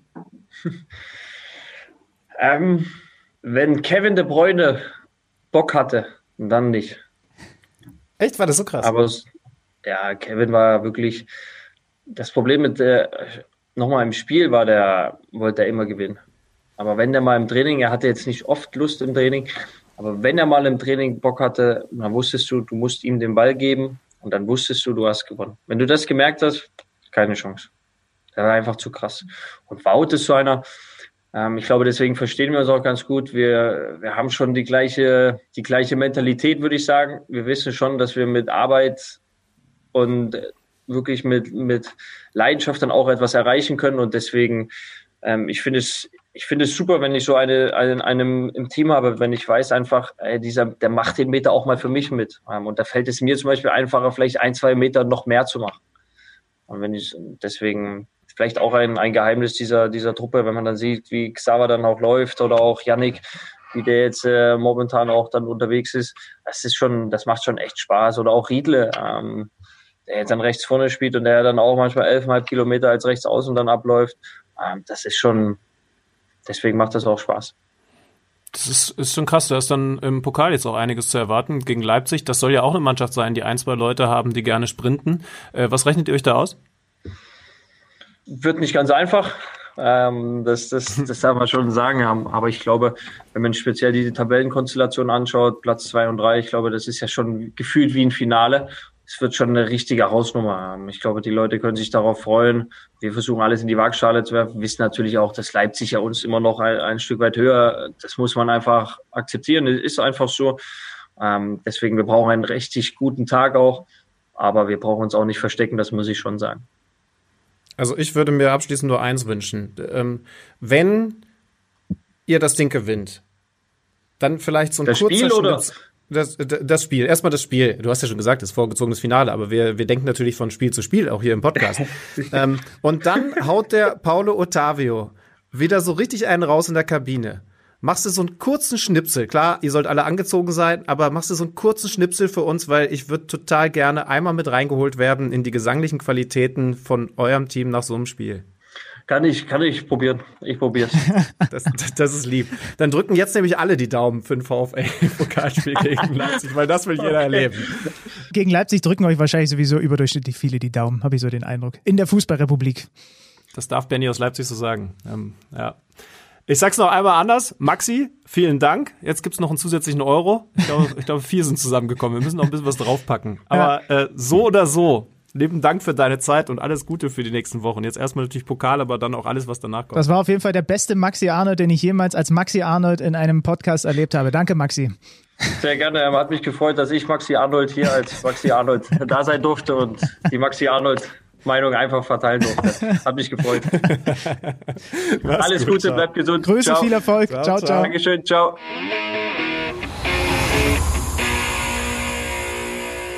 The Big White Potato. Man muss die Rechte daran sichern. Das ist so großartig. Also er hat abgeliefert. Der Arnold hat ja. wirklich mal abgeliefert. Er ist der hellste Typ unter der Sonne. Er ist der Potato Man. Ja, da merkt man halt einfach, da läuft's gerade. Hat er ja so gesagt, ne? Es läuft einfach gerade. Dann flutscht ja, das. Aber jetzt muss er noch bis zum Ende abliefern und uns wirklich so ein Paulo Ottavio Video schicken. Da will ich jetzt wirklich Insights haben. Aber wir haben vorgearbeitet. Ich bin sehr, sehr gespannt. Übrigens ist mir eine Sache noch eingefallen. Äh, ich habe sogar so eine Teambuilding-Maßnahme direkt an der Wolfsburger Arena mal erlebt, ne? Ich, äh, ihr dürftet das mittlerweile über die Jahre, die wir diesen Podcast machen, mitbekommen haben ich bin jetzt nicht zwingend Wolfsburg-Anhänger, aber halt da groß geworden. Moment, Moment, das da steht in deinem Wikipedia-Artikel ganz anders. ja, es steht Aussage gegen Aussage. Äh, als ich da noch gearbeitet habe, habe ich mal mit einer Agentur, für die ich da tätig war, eine Teambuilding-Maßnahme im Kletterpark direkt an der VW-Arena gemacht. Oh Gott, oh ähm, Gott, da kriege ich direkt Schüttelfrost beim Wort Kletterpark. Kurz nach dieser Teambuilding-Maßnahme habe ich gekündigt. nee, also bei Kletterpark, und ich wollte vorhin da nie nochmal reingehen, aber Höhenangst ist ja für mich auch ein absolutes Thema. Ein absolutes ja. Thema bei mir. Und Kletterpark, das ist sofort, da, da, also ich habe jetzt eine Gänsehaut, aber keine gute, wenn ich das Wort Kletterpark nur höre. Wenn du zwei Meter groß bist, dann ist es mit der Höhenangst nicht so wild, kann ich dir sagen. Guter Gag. Bringt dir jetzt für dein Leben wenig, aber wir reden stattdessen über das, was am Freitag passiert ist. Live auf The Zone zu sehen gewesen, die Frankfurter Eintracht, die tatsächlich noch Fußballspiele verlieren kann. In dem Fall gegen den SV Werder Bremen. Hast, hast du nicht reingeschaut oder soll ich dir erzählen, wie es gewesen ist? Ähm, ich habe reingeschaut. Das war doch diese äh, Ultimate Fighting Veranstaltung, die ihr da kommentiert habt, ne? ja, es ging tatsächlich ganz schön zur Sache. Also vielleicht der Reihe nach, Frankfurt war die bessere Mannschaft in der ersten Halbzeit, jetzt nicht total überlegen, aber die bessere Mannschaft, geht auch 1 zu 0 in Führung und ich sag mal ganz ehrlich, ich habe dann eigentlich damit gerechnet, dass sie das Ding durchschaukeln, weil Werder so dermaßen defensiv aufgestellt war, dass ich mir nicht vorstellen kann, dass sie den Schalter umlegen können. Und jetzt haben sie in der zweiten Halbzeit auch nicht wirklich den Schalter umgelegt, in dem Sinne, dass sie dann Teufel komm raus, volles Risiko nach vorne gespielt haben. Aber sie haben so verdammt effektiv gespielt in den Umschaltsituationen, nachdem sie weiterhin tief gestaffelt in der eigenen Hälfte positioniert waren, dass man nach 90 Minuten plus X sogar sagen muss, das ist ein Sieg für Werder Bremen, der schon irgendwie auch in Ordnung geht. Wie gesagt, sie haben nicht in der zweiten Halbzeit Frankfurt an die Wand gespielt, aber sie waren sehr zielstrebig, haben zwei Tore gemacht, enge Schiedsrichterentscheidungen. Unter dem Strich kann man aber sagen, kein, kein Katastrophentag. Das erste Tor sogar ein bisschen glücklich für Frankfurt, weil es eigentlich keinen Eckball hätte geben müssen, dürfen, sollen. Ähm, aber es ist ein Sieg, der für Werder okay geht, mit dieser Effizienz, die natürlich Hoffnung macht für den SV Werder Bremen. Jetzt erstmal drei Punkte, ganz wichtig im Kampf da unten um den Klassenerhalt, aus dem sie jetzt eigentlich so ein bisschen rausgegangen sind. Ja, wobei, wobei, wobei, wobei. Ja? Eine Sache ist schon noch wichtig. Bielefeld hat ja das Spiel gegen Bremen noch, ne? Also die haben ja beide nur 22 Spiele. Also für die ist die Tabelle noch ganz leicht schief. Und ähm, ja. dies, dieses Duell gibt es noch und Arminia Bielefeld, während wir hier aufzeichnen, hat sich, das hat sich gestern schon angedeutet, vom Trainer getrennt, von Uwe Neuhaus, wer auch immer, da müssen wir übrigens auch gleich dringend, macht ihr bitte, wie sagst du immer so schön Knoten, wir müssen unbedingt über diesen Trainerwechsel Bielefeld reden. Ähm, also noch nicht, aber genau wie es für die Augsburger an diesem Spieltag nach dem 1-0 in Mainz ja auch gilt, das ist schon, das sind sehr wichtige drei Punkte gewesen, so fürs ganze Seelenheil bei den Bremern. Und ähm, die Frankfurter verlieren auf der anderen Seite erstmals seit nicht mal Mitte Dezember, ich glaube 11. 11. Dezember oder so, dass sie mal wieder ein Spiel verlieren ich finde, du hast jetzt, du hast jetzt so ein bisschen das Fußballerische zusammengefasst. Ich finde am geilsten an diesem Duell, dass wir wieder eine Feder haben in der Liga. Wie wir das früher beim mhm. Wrestling kennen. Die NWO in der WCW oder äh, die, die, die Generation X in der WWF. Jetzt haben wir halt äh, Generation Floco gegen die Hütter Boys. So hätte das ein, ein so, ein so, ein so ein Wrestling-Typ, hätte, hätte die wahrscheinlich so gestrickt. Ich finde das mega. Also da war ja so viel los. Ähm, was hat der F Florian Kofeld nach dem Spiel gesagt? Man muss auch mal lernen, mit Anstand zu verlieren äh, Adi Hütter, der ganz klar gesagt hat, das war teilweise deutlich über der Grenze, was da von der Bremer Bank kam, hat dann gestern bei den Kollegen von Sky nochmal nachgelegt, dass wenn er sowas mitbekommen würde, dass ein Betreuer oder was auch immer den gegnerischen Trainer äh, äh, angreift oder verbal attackiert, dann äh, wäre der kein Teil des Teams mehr. Daraufhin gab es wieder den Konter von Frank Baumann. Also kannst du dir alle richtig vorstellen, in so einem Ring mit den drei Seilen außenrum und da steht dann erst der Hütter und macht seine Ansage und dann kommt der Kofeld mit Unterstützung von Baumann. Der Baumann hat den Baseballschläger über der Schulter. Also ich finde das einfach nur mega. Ich habe ja übrigens die Umfrage auf Twitter gemacht, wer würde die Schlägerei gewinnen? Kofeld oder Hütter. Und da haben sich deut eine deutliche Mehrheit für Florian Kofeld ausgesprochen. Und ich glaube, die unterschätzen mir den Adi Hütter. Der macht auf mich doch den Eindruck wie so ein typischer Hitman. Weißt du, so im Anzug und dann einmal Handkante. Und dann liegst du. Ich möchte dich nur in einer Sache korrigieren. Generation Floco und die Hütter Boys sind keine Wrestling-Namen. Das sind Namen, da kannst du neben den No Angels bei der Schlagerhitparade live auftreten und niemand würde was bemerken. Wenn, dann brauchst du einen anderen Namen. Aber beim Rest schön und gut. Übrigens, es rührt, so habe ich in ein, zwei Aussagen durchaus auch durchgehört, von dieser Hinteregger-Selke-Geschichte. Die hast du Ja, noch auf dem. Schirm, ne? Ja. Ja, ja, klar, logisch. Und Hinteregger hat ja jetzt gespielt und Selke saß auf der Bank, aber natürlich, also ganz im Ernst, wer hat uns das, Sandro Wagner hat uns das doch erzählt. Wenn wir Bremer Teamkollegen von Davy Selke sind, so viel Messer kann ich gar nicht zwischen die Zähne packen, wie ich bei diesem Spiel gehabt hätte, wenn ich den Hinteregger auf der anderen Seite sehe. Und das nehme ich übrigens auch persönlich nicht nur von Hinteregger, sondern auch, obwohl seine anderen Teamkollegen ja gar nichts dafür können, von denen auch. Ich projiziere das komplett auf die Frankfurter. Haben das alle auf dem Schirm gerade? Ähm, worüber wir reden. Also Hinteregger sagt über Selke, das ist mein Lieblingsgegenspieler, weil äh, das ist ein Stürmer, da komme ich immer gut zurecht, der tut mir nicht weh, so grob nach der Aussage, Ja, ja, ne? also ja. nach dem Motto. Und das äh, hat dann die Bremer, nicht nur Davy Selke, der auf der Bank saß, sondern die Bremer allgemein, äh, ein bisschen auf die Palme gebracht. Aber ja, so- wenn ich es neutral so sagen darf, irgendwie fand ich es auch jetzt spannend zu beobachten, dass da sich so eine richtige Fehde entwickelt. So, lass die mal das nächste Mal wieder nach Frankfurt kommen. Irgendwie, meine Güte, das kennen wir doch alles aus, aus den Jugendzeiten. Es muss halt alles unterm Strich dann irgendwie vernünftig bleiben. Also weit gefasster Begriff vernünftig. Aber so ein bisschen Action ist natürlich irgendwie auch cool. Ja, also ich bin da hin und her gerissen, ne? weil auf der anderen Seite ist mir an diesem Spieltag generell wieder mal aufgefallen und äh, mit dir habe ich abseits des Mikros schon häufiger mal darüber gesprochen, dass in den Stadien ohne Fans es mir immer mehr auffällt, wie lächerlich sich teilweise Spieler und auch Trainer und Bänke während so einer Partie benehmen, weil die akustische Untermalung dafür, die dem Ganzen auch noch eine andere Dimension gibt, die fehlt.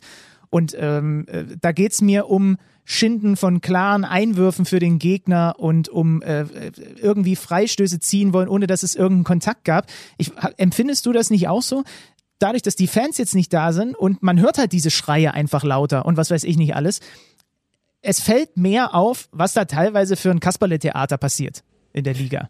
Ja, äh, ja, aber Frage eins ist es überraschend und Frage zwei bei allen Thematiken rund um Vorbildcharakter und so, ist es nicht in Kreisliga, Kreisklasse, Bezirksliga genau so und muss man jetzt von den Jungs erwarten, dass sie anders miteinander sprechen, nur weil sie professioneller Ah. Fußball spielen? These, es ist ja, gibt ja eine Wechselwirkung. Und wenn nicht jeden Tag und jede Woche Kalle und Benny und Lisa und was weiß ich nicht, wer noch alles, am Wochenende das sieht in der Bundesliga und zweiten Liga, dann haben es die Schiedsrichter in den Amateurklassen vielleicht auch ein bisschen leichter, weil äh, man das nicht jedes Mal so vorgelebt bekommt. Weißt du, der Unterschied ist, wenn ich in der Kreisliga, ich bin auch kein angenehmer Spieler für einen Schiedsrichter. So, weil ich einfach ein Labersack bin, ich bin auch kein angenehmer Spieler für den Mitspieler und für die Gegenspieler. Ich bin einfach, ich quatsch einfach zu viel und so weiter. Und äh, äh, manchmal muss ich auch ehrlich sagen, ist es auch peinlich, was ich da auf dem Platz mache. Das muss man einfach so sagen. Mir gucken aber keine, was weiß ich, wie viele tausend oder Millionen Leute dabei zu und vor allem dann auch noch kleine Kinder, die sich im Zweifel dieses Benehmen auch noch an,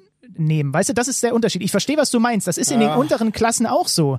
Aber es würde wahrscheinlich den Job zum Beispiel für Schiedsrichter in den unteren Ligen ein bisschen erleichtern, wenn nicht jeder jede Woche noch vorgeführt bekommen würde von manchen, vielen, wie viel auch immer das sind, kann ich gar nicht beziffern, dass man sich offensichtlich auf dem Fußballfeld so benehmen muss. Es gibt ja auch andere Leute. Ja, ich glaube, wir müssen da eh dann im Detail differenzieren, was gesagt wird und wo dann eine Grenze überschritten wird. Und ihr wisst, wir haben natürlich auch schon sehr häufig Themen gehabt wie Beleidigungen von Fans, wo wir auch nicht richtig finden, dass sich das einfach etabliert hat und dazugehört. Insofern bin ich schon bei dir, dass das natürlich jetzt auch nicht grundsätzlich dazugehören darf. Aber genauso wie ich jetzt bei der Feder am Freitag meinte, bis zu einer gewissen Grenze finde ich das fast unterhaltend oder oder nee, finde ich es unterhaltend und dann kann ich sogar noch bis dahin abtun. Wenn dann Ja, natürlich das verstehe irgendwann ich, ja, ja. Beleidigungen über eine Grenze hinausgehen, dann ist es was anderes ähm, und und da Ach, es sollte geht man auch, weißt du, mir geht's gar nicht so um krachende Zweikämpfe und dass sich auch mal jemand gegenseitig die Meinung sagt und so weiter. Ich verstehe doch auch, ich bin ja nun, selbst wenn ich hier mit dir am Mikro bin und nur über diese Sportart rede, schon sehr emotional. Da kann man sich vielleicht vorstellen, dass, das, dass mir das genauso geht, wenn ich dann auch auf dem Platz stehe. Das ist ein emotionaler Sport und das ist emotional hoch 10 und es geht für die um wahnsinnig viel. Was ist das für ein wichtiger Sieg für die Bremer im Abstiegskampf gewesen und so weiter. Das verstehe ich alles. Mir geht's mehr um diese Lächerlichkeiten, wie eben so ein, weißt du, so ein Einwurf, der ganz klar ist oder eine Abseitsstellung, die ganz klar ist und dann ein Winken nach draußen in Richtung. Mir geht's um, ich sag's mal knallhart, eher Respektlosigkeiten, die den Fairplay-Gedanken treten, weil man irgendetwas, was ganz klar und offensichtlich ist oder eben so ein, so ein, so ein Freistoßschind, wo überhaupt gar kein Kontakt war. So, das sind so die Sachen, die mich stören. Mir geht's nicht darum, dass die sich ordentlich auf die Socken hauen oder sich gegenseitig da dann auch Kopf an Kopf stehen und so weiter. Das sollen sie machen. Ja, aber so diese Respektlosigkeiten dem Geist des Sports gegenüber, von denen ich mich auch nicht freimachen kann. Du hast hundertprozentig recht. Ich habe genau schon gesagt, mir den Ball genommen und einfach eingeworfen, obwohl ich wusste, ich war zuletzt dran. Das hat vielleicht hat wahrscheinlich jeder von uns schon mal gemacht. Aber das ist manchmal echt zäh anzugucken. Ja, es wird, das wird natürlich jetzt schon dadurch mehr, wie du eingangs gesagt hast, dass man im Moment sehr viel mehr hört. Geändert haben dürfte sich nicht, nur jetzt bekommt man es halt mehr mit. Ich, äh, ich hoffe trotzdem, dass sie nicht die Mikrofone abstellen, weil es doch irgendwie weiterhin spannend ist äh, solche Dinge mitzubekommen. Vor allen Dingen natürlich andere, aber wenn die dann eben dazugehört, dann gehören, dann, dann will ich die auch gerne mitbekommen, weil es ja eben wie das ganze Bild ist. Ja, das hoffe ich auch. Äh, was mir, was ich mir dabei halt nur denke, wenn dann auch noch die Zuschauer von draußen trommeln und so weiter, dann wirkt's wenigstens nicht so lächerlich. Verstehst du? Das ist so das, ja, jetzt hör auf zu schreien. Also es ist nichts gewesen. Und es sind auch keine Zuschauer um dich rum, die mitschreien. So, wahrscheinlich müssen die sich auch immer noch dann teilweise so ein bisschen umstellen und so. Weil erinner dich mal, wir haben zu Beginn sowohl mit Spielern als auch mit Patrick Ittrich zum Beispiel oder Dennis Eitekin darüber gesprochen.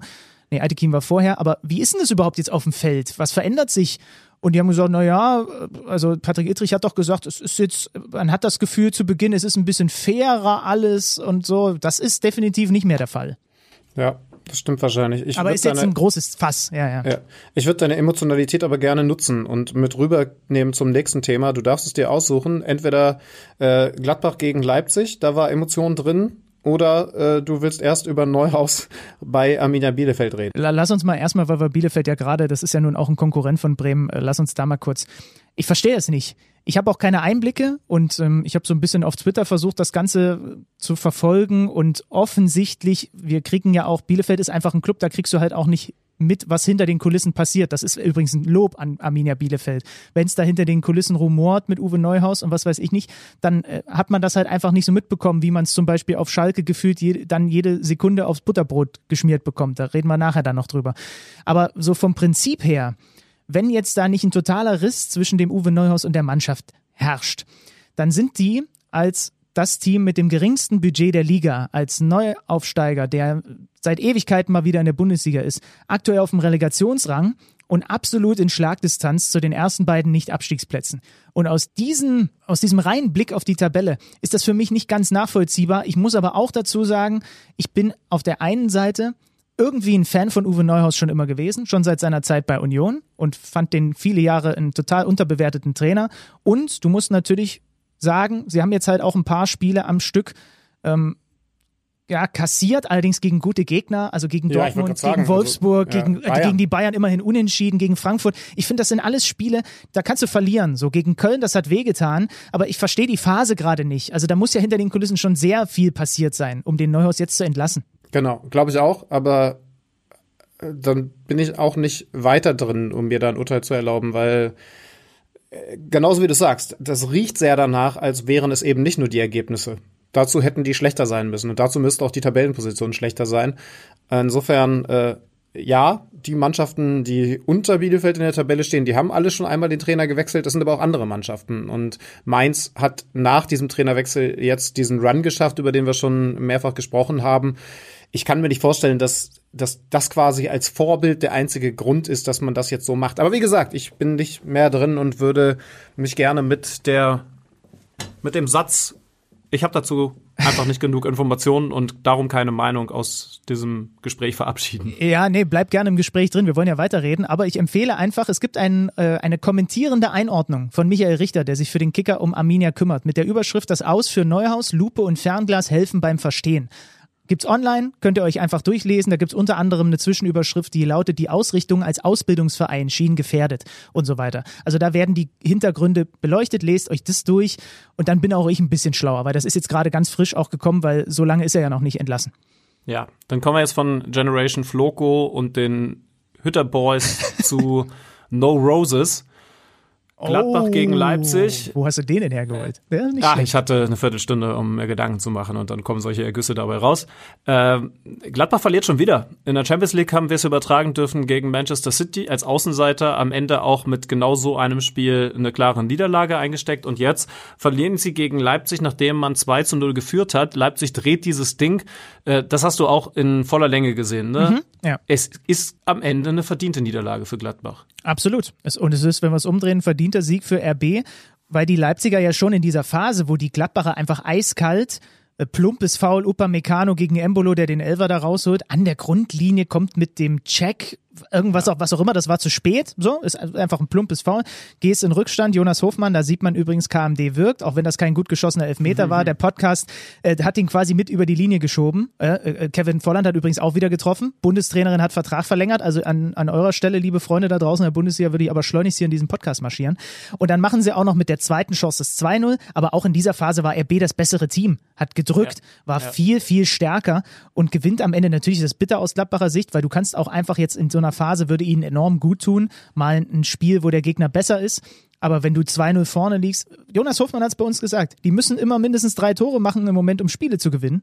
Ja, das ist das nächste Beispiel dafür. Du musst dann irgendwie in der Lage sein, auch wenn Leipzig einfach aktuell bärenstark ist, dass du vielleicht zumindest mit dem 2-2 da rausgehst. Wie dann der Spielverlauf ist, ist natürlich maximal bitter aus Gladbacher Sicht, weil du kriegst natürlich dann ganz, ganz spät auch noch das Gegentor zum 2 3 wo dann erst ein bisschen strittig noch drüber diskutiert wurde. Leichter Schubser von Sirlot gegen Valentino Lazaro, aber als die Gladbacher dann selbst drauf geguckt haben auf die Szene, Jonas Hofmann ähm, und auch Marco Rose, haben sie selber gesagt, ja, ist wahrscheinlich nicht genug für einen Pfiff. Ja, fand ich übrigens sehr gut. Können wir auch mal lobend erwähnen, wenn wir jetzt gerade über das, was auf dem Platz so geredet wird, äh, kritisch gesprochen haben. Äh, du hast gesagt, die beiden haben dann aus Gladbacher Sicht gesagt, ja, muss man wohl ehrlich anerkennen, ist keine Fehlentscheidung, kann man so geben. Auf der anderen Seite, Julian Nagelsmann hat gesagt, ja, ähm, ich finde es richtig so, aber wenn es andersrum gegeben wird, kann ich mich auch nicht beschweren. Also das war was sehr, sehr vernünftig. Manchmal ist es, glaube ich, auch nicht schlecht, wenn sich Trainer dann noch mal ein paar Minuten zurückziehen, sich beruhigen, auch wenn wir dann mit unseren Mikros warten müssen, aber dann kommen solche Aussagen bei raus und die fand ich sehr, sehr intelligent in dem Moment. Ich glaube, Gladbach hat im Moment enorm damit zu tun, dass viele Spieler auf dem Zahnfleisch gehen ja. Klar, du hast jetzt gerade so ein Spiel wie Manchester City in den Beinen und da war richtig Belastung angesagt. Und jetzt habe ich auch von Marco Rose mitbekommen, dass Nico Elvedi und Matthias Ginter, also deine beiden Innenverteidiger dieser viel angelaufenen Abwehr, in der Halbzeit schon sagen, boah, Coach, ich weiß nicht, wie lange es noch geht. Ähm, da, da waren schon die ersten Muskelzuckungen zu spüren. Du musst sowieso gerade rotieren. Also das hat ist er auch gemacht, ne? Also er hat sechs, ja. sechsmal gewechselt, kein Stindel, kein Kramer, kein Neuhaus in der Startelf. Ja, also es ist verdammt hart in diesen Wochen und es geht jetzt halt blöderweise für die Gladbacher genauso weiter. Jetzt ist natürlich das ganz große, muss man da jetzt sagen, Prestigeduell, das ganz große Borussia-Duell im Pokal. Ähm, ich habe übrigens ehrlich gesagt gedacht, jetzt mache ich mal eine ruhige Woche und, und gucke ein bisschen weniger Fußball, weil wir jetzt gerade hier bei The Zone mal ein bisschen weniger haben, weil keine Champions League ansteht, bis dann Freitag wieder Bundesliga ist, aber irgendwie muss man sich dann die Spiele jetzt doch wieder anschauen. Ne? Also, ja, no chance, ist einfach zu ja. viel. Also wir haben ja. äh, Wolfsburg gegen RB ja gerade mit, mit äh, Maximilian besprochen und das andere natürlich. Und da wird es übrigens dann auch interessant. Trainerkarussell dreht sich und dreht sich. Wir werden jetzt gleich über Schalke reden, aber was ist eigentlich, wenn Gladbach das Ding gegen Dortmund ähm, verliert? Max Eber will es mit Marco Rose durchziehen, hat da ja klar sich committed, genauso wie Leverkusen das jetzt nach dieser Niederlage gegen Freiburg zu Peter Bosch nochmal getan hat. Und trotzdem wächst der Druck hier und da. Gladbach ist jetzt Neunter. Ist Neunter. Ne? Das ist zu dünn. Ja. Ah, ich bin gespannt, wie das wird. Morgen ist, glaube ich, Dortmund, Gladbach und dann am Mittwoch Wolfsburg, ne? So, so rum, ist glaube mein, äh, mein Laptop warte. steht am anderen Ende dieses Zimmers. Ich kann leider nicht hinschauen. Der brummt noch vor sich hin. Ja, genau. Gladbach-Dortmund am äh, Dienstag, genauso übrigens wie Regensburg gegen Bremen. Also die Bremer auch wieder im Einsatz. Und dann Essen gegen Kiel. Mal gucken, ob das Essener Fußballmärchen weitergeht. Und Leipzig gegen Wolfsburg dann am Mittwoch. Das sind die vier Spiele im Viertelfinale des DFB-Pokals. Ja, wir könnten jetzt noch ein bisschen taktisch über Leipzig-Gladbach reden. Zum Beispiel das Rose mit Tyram und Embolo, also zwei zwei, zwei Büffeln, zwei Tiefenläufern gestartet ist, was in der Anfangsphase ja durchaus gut funktioniert hat. Aber ähm, lass uns vielleicht rübergehen zum FC Schalke 04. Da brennt der Baum im Moment noch ein bisschen mehr. Und Toni Lieto erklärt uns mal, was da wie los gewesen ist, jetzt los sein wird. Und wir haben viele Fragen. Viele, viele Fragen. Werbung. Welcher Bundesligist stemmt am Ende der Saison die Meisterschale in die Luft? Wer kämpft um den Klassenerhalt? Auf tipico.de kannst du deinen Tipp abgeben. Einfach auf unsere Seite gehen und auf deinen Favoriten setzen. Wenn du schon mal bei Tipico auf Sportwetten getippt hast, kennst du dich ja bestens aus. Für alle Neuansteiger ist noch eines wichtig zu wissen. Tipico Sportwetten verdoppelt deine erste Einzahlung. Registriere dich noch heute und sichere dir so den Willkommensbonus bis zu 100 Euro. Du erhältst den Bonus sofort nach deiner ersten Einzahlung. 18 plus. Glücksspiel kann süchtig machen. Hilfe unter www.spieleambulanz.de. Ja, wir könnten eigentlich so alle zwölf Stunden bei ihm anrufen, aber jetzt ist mal wieder richtig Not am Mann. Toni Lieto ist uns zugeschaltet. Schönen guten Tag nach Gelsenkirchen. Hallo, grüße euch. Ich stehe euch immer zur Verfügung, äh, natürlich auch jetzt. Ja, du bist auf der Kurzwahltaste. Toni, mal Hand aufs Herz. Du arbeitest fleißig als Kicker-Reporter, recherchierst täglich rund um den FC Schalke 04, führst Gespräche und ich stelle mir vor, du sammelst natürlich auch so deine Kontakte. Wie ist das, wenn dann an einem Tag von so hart erarbeiteten Kontakten, die du im Handy hast, einfach fünf entlassen werden? Ja, es sind ja, sind ja viel mehr Kontakte als die fünf. Ja, das ist dann nicht so wild an der Stelle, aber man schlägt natürlich die Hände über dem Kopf zusammen, weil man so denkt, äh, alles das, was Schalke liefert in den letzten Wochen und auch Monaten, das sind teilweise äh, Dinge, die kann man sich gar nicht ausdenken. Also äh, da, kann, da kommt ja wirklich eins zum anderen. Man denkt, man geht vielleicht in eine etwas ruhigere Woche äh, und äh, wird dann zwei Stunden später möglicherweise schon eines Besseren belehrt. Das geht jetzt schon seit Wochen und Monaten so. Mal gucken, wie lange das noch so geht. Hast du beim Kicker bei, bei deinen Chefs mal nach einem, also vorsichtig nach einem Ausschlag gefragt? Weil, also du hast ja schon von all den Kicker-Redakteuren da im Moment den busysten Job alles in der Pauschale drin.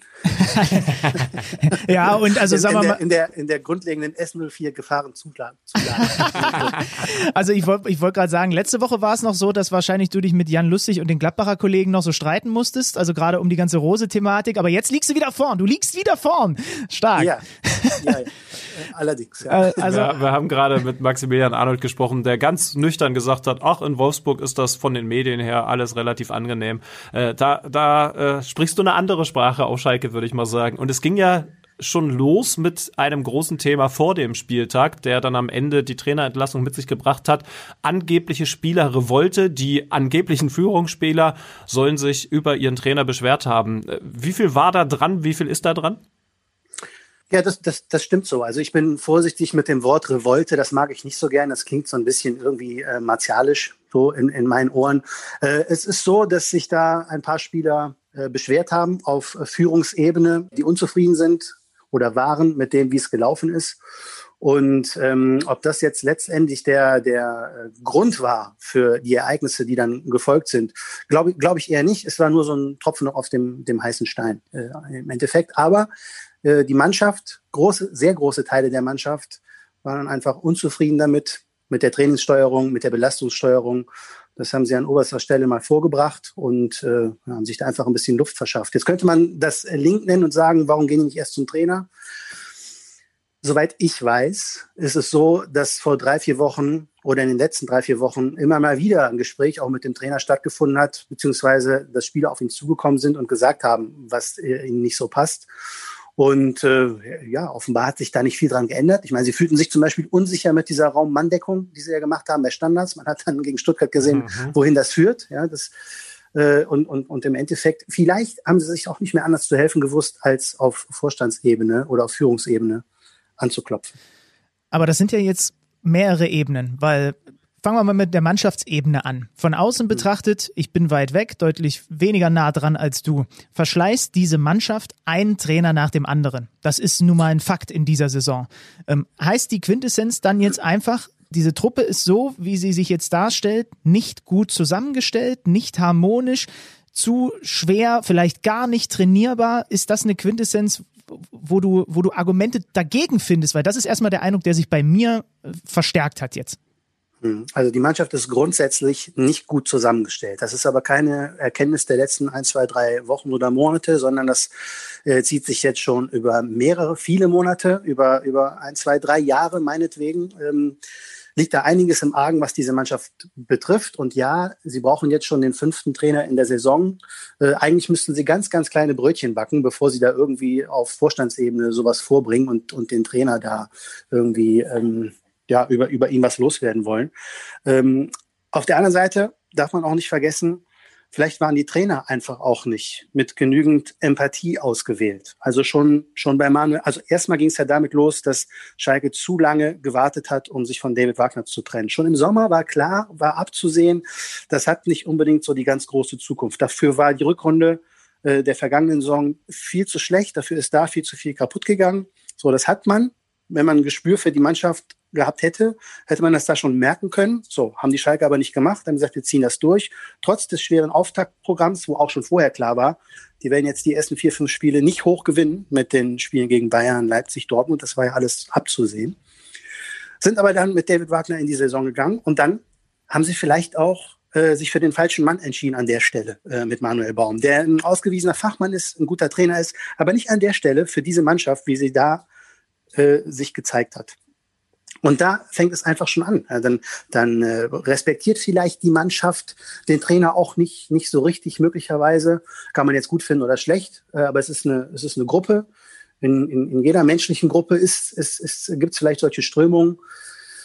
Dann hat das nicht geklappt, dann kam Hüb Stevens und dann hat man gesagt, hat Schalke gesagt, jetzt probieren wir es mit Christian Groß. Und auch da hat es von Anfang an einfach nicht so richtig gepasst. Also es ist zu einfach aus meiner Sicht zu sagen, diese Mannschaft trainiert, äh, verschleißt einen Trainer nach dem anderen. Man muss auch bedenken, dass man vielleicht einfach mal den richtigen Trainer für diese Mannschaft auswählen sollte. Dafür braucht man Gespür. Das hat Schalke nicht bewiesen. Ja, und da sind wir dann bei Jochen Schneider, der mitgehen musste, weil der hat auf der einen Seite die Mannschaft zusammengestellt und die Trainer ausgewählt. Also ist das folgerichtig? Absolut folgerichtig. Äh, Jochen Schneider ist ein, ein wirklich äh, sympathischer Mann. Er hat äh, sehr, sehr menschliche Züge.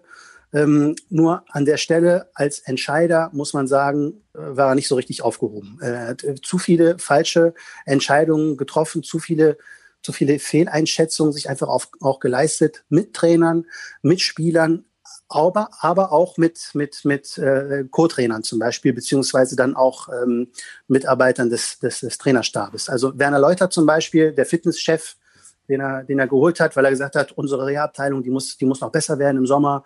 Äh, dafür holen wir jetzt den Werner Leutert, den kenne ich von früher, der wird das schon machen. Äh, hat auch nicht so ganz funktioniert. Also alle, viele, viele Personalentscheidungen von Jochen Schneider sind einfach unterm Strich nicht gelungen. Und wer ist jetzt oder wird jetzt der richtige Trainer für den FC Schalke 04? Die große Thematik ist ja jetzt, man kann doch erstmal nur einen Übergangstrainer nehmen, um dann in Liga 2, was ja nun zu 99 Prozent wahrscheinlich ist, vielleicht sogar ein bisschen mehr, äh, neu anzugreifen, sich also komplett neu aufzustellen. Ja, es gibt, es gibt tatsächlich zwei Varianten und ich weiß, dass die Schalker sich da intern auch noch nicht ganz so, so einig darüber sind, welche tatsächlich jetzt die bessere ist. Ich glaube, es gibt für, für beide Varianten äh, gute und schlechte Argumente. Variante eins ist, jetzt jemanden zu installieren, zum Beispiel den U23-Trainer Thorsten Fröhling, der das jetzt äh, bis zum Saisonende macht. Es sind ja trotzdem immer noch elf Spiele und dass dann im Sommer einer kommt, der höchstwahrscheinlich in der zweiten Liga dann den Neuaufbau startet und der meinetwegen einen Zweijahresvertrag ab Sommer bekommt. Das wäre eine Möglichkeit. Eine andere Möglichkeit ist, jetzt schon jemanden zu holen, der äh, dann, wo dann klar ist, dass er über den Sommer hinaus bleibt, trotz des Abstiegs, dann äh, einfach die Aufgabe hat, ähm, Schalke wieder nach oben zu bringen. Das sind die zwei Varianten und da tun sich die Schalker intern selbst gerade eigentlich sehr schwer. Aber ich sehe den Vorteil für die zweite Variante ehrlicherweise noch nicht, weil der, wenn sie jetzt einen holen, der dann den Neuaufbau auch mitstartet, wird der immer auch in den Geschichtsbüchern stehen als der, der mit Schalke abgestiegen ist, also der auch so wieder so zu so einem kleinen Teil verbrannt ist. Und die Mannschaft, korrigiere mich, wird ja sowieso ein ganz anderes Gesicht in der kommenden Saison haben, wenn sie in der zweiten Liga sind, weil doch, glaube ich, auch nicht wahnsinnig viele Verträge für die zweite Liga gelten, oder? Das heißt, ich versuche, ich habe das gestern auch an verschiedenen Stellen gehört und gelesen, versuche noch rauszufinden, wo eigentlich der Vorteil wäre, er kann zumindest mit planen, ne? Aber das kann er ja so oder so. Oder halt im Hintergrund. Ja, also genau das ist es, was du sagst. Das sind schon die, eigentlich die, die, die, die äh, positiven und negativen Argumente dafür. Man, man, man kann sagen, der wäre verbrannt dann schon äh, bis zum Sommer, wenn er jetzt mit denen absteigt. Ja, auf der anderen Seite wird er die Spieler jetzt in den nächsten Wochen und Monaten kennenlernen. Er hat großartig nicht, nicht mehr viel zu verlieren. Also Schalke mhm. 04 steigt leider Gottes zu 99,9 Prozent ab. Das, das ist so, wenn man jetzt auf, auf die Lage guckt, muss man einfach realistisch sehen. Ähm, die dürfen natürlich jetzt keinen holen, äh, dahinsetzen und dann sagen, äh, mit dem versuchen wir jetzt noch den Klassenerhalt zu schaffen. Also das werden sie natürlich machen, mit dem versuchen wir den Klassenerhalt zu schaffen, aber äh, es nicht so rüberbringen, dass sie sagen, äh, wenn er das nicht schafft, dann ist er schon gescheitert. Also äh, dem wird das, glaube ich, wenn er jetzt käme, zugestanden werden, mit Schalke in die zweite Liga zu gehen. Und in der Zeit könnte er genau die Mannschaft kennenlernen, beziehungsweise die Spieler, die dann auch noch übrig blieben. Äh, du sagtest gerade, viele Verträge für die zweite Liga gelten nicht. Soweit ich weiß, ist es genau umgekehrt. Ich glaube, fast alle Ach, Verträge. Tatsächlich?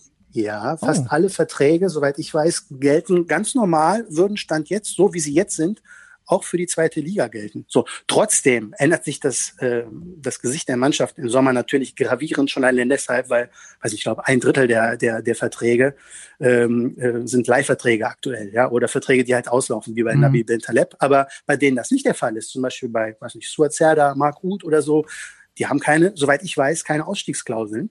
Äh, deren Verträge würden ganz normal für die zweite Liga gelten. Wäre natürlich ein finanzieller Hammer für Schalke. Deswegen müssten die versuchen, sich automatisch natürlich von denen zu trennen, weil sie können es sich nicht leisten. Auch Matja Nastasic zum Beispiel. Ja.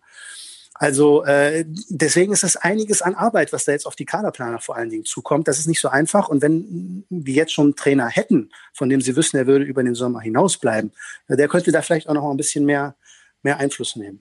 Und das finde ich ist echt ein interessanter Punkt, ja.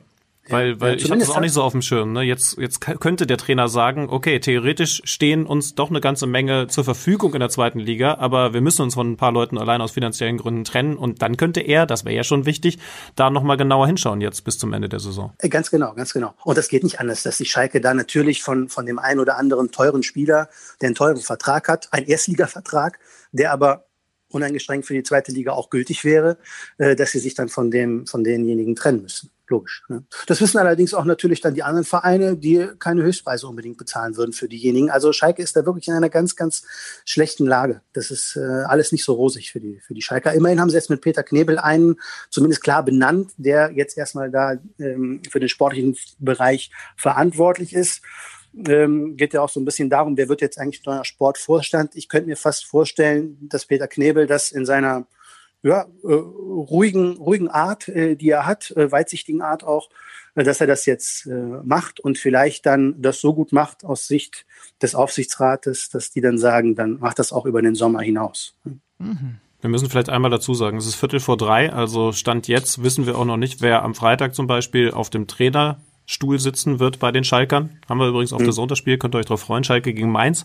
Auch für die Mainzer kein unwichtiges Spiel. Ähm, Mike Biskins ist ein Name, der jetzt kursiert ist als möglicher Interimstrainer. Kannst du dazu noch was sagen abschließend? Ja, der hat also rein von seiner Vita äh, käme der natürlich auf jeden Fall in Frage. Äh, war schon Trainer in, in Düsseldorf, äh, in, in Wien äh, unter anderem und äh, natürlich auch schon öfter mal jetzt Interimstrainer bei Schalke 04. Der kennt den Verein, ist Eurofighter und hängt ja da auch äh, in den letzten Monaten schon immer so ein bisschen mit drin als als Kaderplaner oder auch zwischenzeitlich als äh, Bindeglied zu den verliehenen Spielern. Und ähm, da bin ich aber skeptisch, ob er das wirklich auch so will. Ja, ob, ob er dann am Ende derjenige sein will, der sagt, ich lasse mich da jetzt als äh, Trainer installieren bis zum Saisonende und weiß, dass er dann vermutlich derjenige sein wird als Eurofighter, mit dem Schalke 04 zum vierten Mal in die zweite Liga abgestiegen ist. Wisst ihr, was ich faszinierend finde? Dass Norbert Elgert einfach sich treu bleibt. Also Alex saß mit ihm vor einer ganzen Weile mal in einem Interview zusammen, äh, was du hier für einen Podcast geführt hast. Und es war immer wieder, also er hat es dir damals auch so gesagt und es wurde ja jetzt auch so ein bisschen, sickerte so ein bisschen durch, Teile der Mannschaft hätten den vielleicht in irgendeiner Konstellation mit bevorzugt, aber der bleibt sich einfach treu, ne? Also der macht halt den Job. Also gut, er ist ja da in anderer Funktion jetzt, glaube ich, äh, ist er ja auch schon so ein bisschen hat er ja noch andere Dinge mit übernommen, aber er will einfach diesen Cheftrainerposten bei Schalke nicht machen. Ne? Ich finde das faszinierend. Ja, und, und, und das muss man dann einfach auch äh, anerkennen, auch von, von Schalker Seite und äh, ihn auch nicht versuchen, da zu überreden. Er, er weiß, dass er ein äh, super guter U19-Trainer ist, eine Ikone, dass er da auf einem äh, Thron sitzt, was ihm niemand nehmen kann und dass er ein super Händchen und Gespür für, für Nachwuchsspieler hat.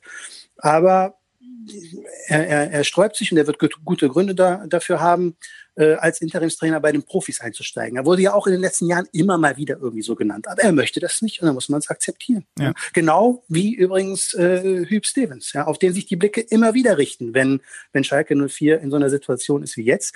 Aber eigentlich muss man sagen, Mensch, nun lass doch mal den Mann in Ruhe, der ist jetzt inzwischen auch schon 66, 67, der macht jetzt noch den Aufsichtsrat bis zum Sommer, jetzt lass ihn doch auch dann irgendwann sein Privatleben, er hängt an Schalke 04 und würde sich wahrscheinlich, ja, am Ende vielleicht doch wieder breitschlagen lassen, aber da muss man ihn vielleicht vor sich selbst schützen, ähm, also ähm, er wird es er wird's am Ende dann äh, auch nicht werden Vermutlich. Man weiß Toni, nie so genau. Wenn, wenn einer von deinen Kontakten, die da bei Schalke was zu sagen haben, auf dich stößt und sagt, der ist doch so nah dran bei Schalke, wir setzen den auf den Trainerstuhl, sag den bitte ab, wir brauchen dich weiter als Informationsquelle. Mach es auf keinen Gespräche. Fall, Toni, mach es auf keinen Fall. Okay, okay, dann ich rufe die nachher nochmal an und sag ab. Okay, Das ist sehr, sehr lieb. So können wir verbleiben. Toni, danke dir. alles klar. Ja, sehr gerne.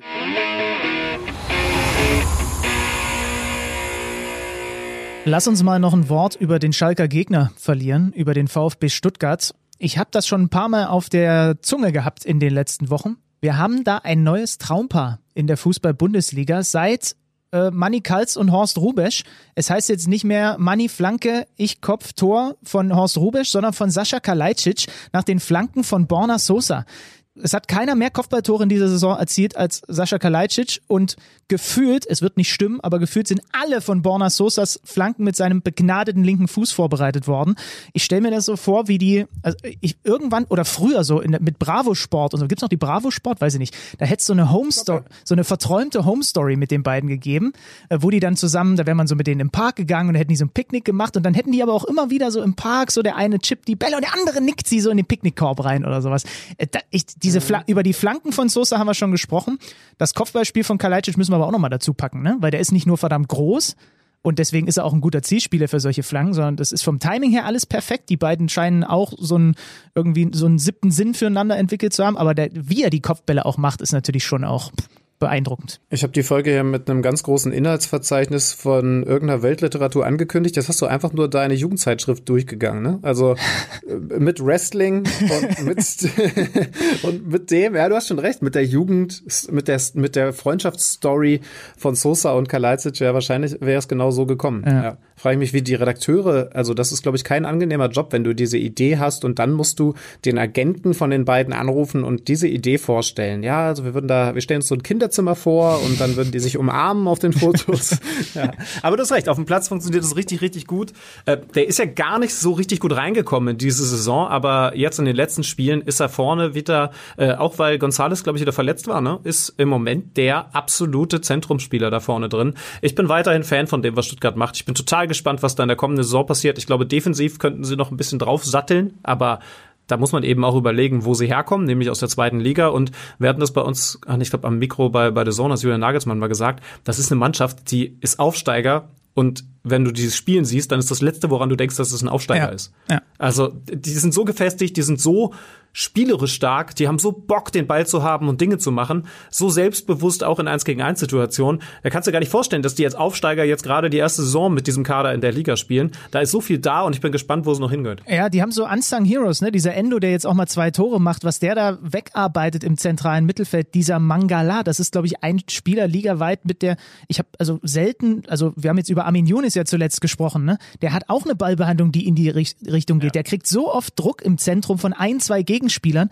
und er löst es fast immer auf eine dermaßen elegante Schön, Art dass du und den Weise. mal ansprichst, ja, Ja. ja. weil über den wird noch super wenig geredet. Über Endo seit Christian Streich, den so hoch gelobt hat, zumindest ein bisschen, aber der Typ ist genau der Kerl, an den ich jetzt gerade gedacht habe, als ich gesagt habe, so selbstbewusste Zocker. Der will selbst, wenn der Gegner draufpresst, den Ball haben und sich da rauslösen auf der Sechser-Position. Das ist schon geil, ja. Ja, Aurel Mangala, der äh, Belgier. Kann man nur, also wäre gut, wenn man den im Kicker-Manager-Spiel hätte. Habe ich aber nicht. Habe ich mir fast gedacht. Das war jetzt kein überraschender Plot-Twist für alle unsere Hörer, weil sie wissen, dass du äh, wahrscheinlich auch diese Woche nicht so abgeliefert haben dürftest. 37 Punkte sind es bei mir. 23 bei mir, André Silva wieder da, aber wenn natürlich Stindl und Neuhaus meine Winterneuzugänge von der Bank kommend kumuliert zwei Punkte machen. Florian Wirz gerade mit Leverkusen in der Krise steckt, auch Tapsoba, dann äh, Angelino kurzfristig bei Leipzig aus. Was war eigentlich da los? Da gab es Irritation um einen Tweet. Ähm, er hat getwittert, er wäre gesund und einsatzfähig. Dann hat er kurzfristig nicht gespielt. Jetzt ist der Tweet mittlerweile gelöscht und Jürgen Nagelsmann hat gesagt, er soll das mit dem Twitter mal lieber lassen. Ja, so grob gesagt. Ja. Der will halt immer spielen. Und die medizinische Abteilung muss ihm dann ab und zu sagen, dass es gar nicht so gut ist, wenn er jetzt spielt, weil sich da was im Muskelgewebe so tut. Ich weiß nicht, ob es den Begriff Muskelgewebe gibt, aber So ungefähr. So, 27 Punkte und wir machen das heute einfach mal wieder. Wer ist denn der König des Spieltags in unserer Liga? Ich muss hier kurz mein Handy entsperren, dass es sich zur Seite drehen kann. David Fahrendorf mit 80 Punkten vor Maurice Reding, der ist oft da oben mit dabei. Der Name, den habe ich schon oft gelesen, mit 79. Ähm, es haben einige einen sehr guten Spieltag erwischt, zum Beispiel unser lieber Kumpel Adrian Geiler auch mit über 70 Punkten in den Top 10 an diesem Spieltag. Herzlichen Glückwunsch an euch alle. Wir freuen uns sehr und sagen, äh, seid auch nächste Woche wieder mit dabei, äh, um zu beobachten, wie Alex Lüter und Benjamin Benny Zander im Kicker-Manager-Spiel versagen und sich von einem Interviewgast zum nächsten prügeln. Äh, ja, nochmal herzlichen Dank an Maxi Arnold, ich weiß gar nicht, wie viel ist denn am Ende eigentlich zusammengekommen? Und wir müssten jetzt wir bei 12, 13, 14 Euro sein. Ich sag, ich sag, wir ja, beide. peinlich. Ich würde sagen, wir beide stocken auf. Also von jedem von uns ein Zehner. Ja, klar. Ich werde ja wohl jetzt von Wikipedia bezahlt und äh, Maxi wird da definitiv auch noch mal was draufpacken. Und die Frage ist nur, was machen wir jetzt damit? Ja, aber wir können doch jetzt keine 34 Euro spenden. Ja, wir kriegen ja. was hin. Mal gucken, mal gucken, was wir so machen. Äh, äh, Maximilian Arnold wird sich da sicherlich auch noch ideenreich beteiligen. Äh, ich würde sagen, das war's für heute, oder? Ja, ich muss jetzt hier noch so einen Wikipedia-Artikel bearbeiten. Bis dann. Tschüss. Tschüss. Kicker meets the Zone, der Fußball-Podcast. Präsentiert von Tipico Sportwetten mit Alex Schlüter und Benny Zander.